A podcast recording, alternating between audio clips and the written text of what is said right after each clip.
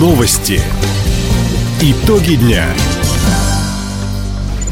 Итоги вторника подводит служба информации. У микрофона Дина Экшапосхова. Здравствуйте. В этом выпуске.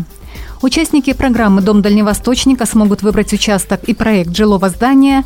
Летнюю жару и порывистый ветер обещают синоптики в пяти районах региона. В Хабаровском крае благоустроят места воинских захоронений. Об этом и не только. Более подробно. Жителям края в ближайшее время представят сразу несколько типовых проектов «Дом Дальневосточника». Об этом заявили участники антикризисного штаба в правительстве региона. Минимальная площадь жилого здания – 75 квадратных метров. Участники флагманского проекта смогут выбрать под застройку участок в 5, 10 или 15 соток. Отметим, прежде чем начнется массовое строительство, площадки обеспечат необходимой инфраструктурой. Флагманский проект «Дом Дальневосточника» поддержит в регионе спрос на покупку частных домовладений. При этом в крае продолжится возведение многоквартирных домов.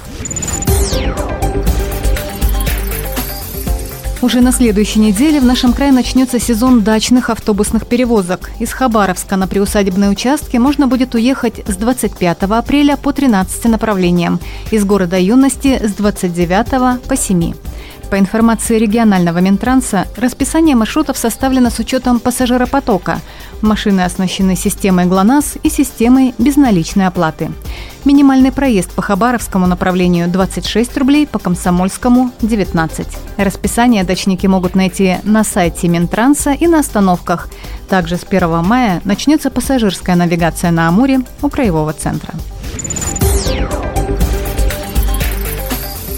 Хабаровский край присоединился ко всероссийской акции «Дорога к обелиску». В течение этой недели активисты движения поисковиков будут заниматься благоустройством воинских захоронений, мемориалов и памятников.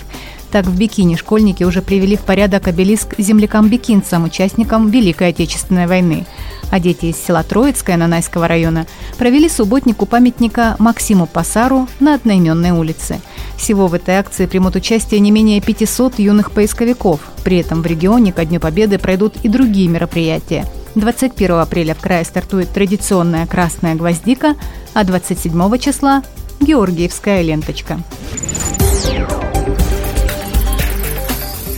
Более двух тысяч детей нашего края приняли участие в стоматологической акции. В течение месяца малышей, ребят постарше их родителей учили чистить зубы в детских садах и школах Хабаровска, Амурска и Комсомольска, а также в Краевом центре профилактики.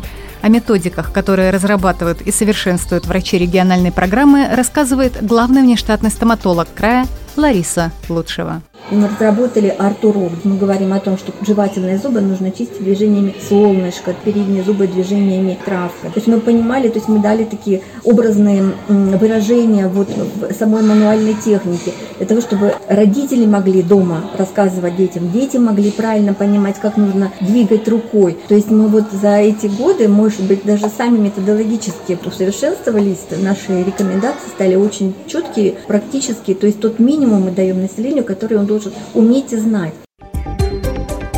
Программу по формированию положительной привычки по уходу за зубами разработали региональные Минобразования и Минздрав.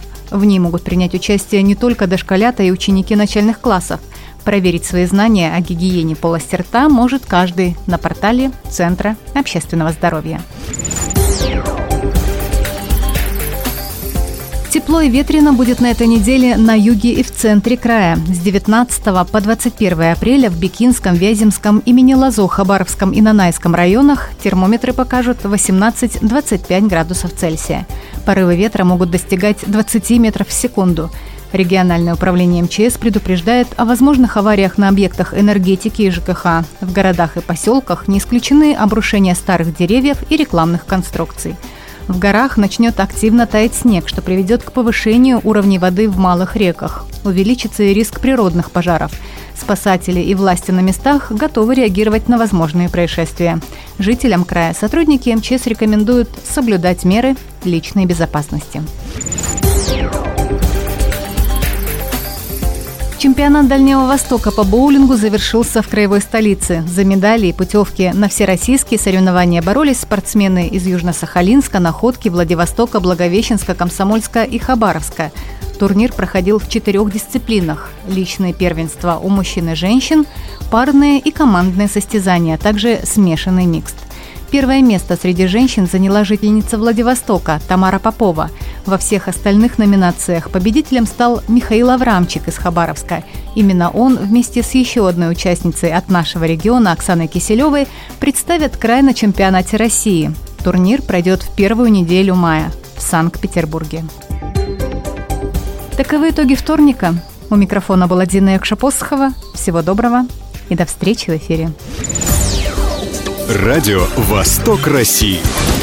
Телефон службы новостей 420282.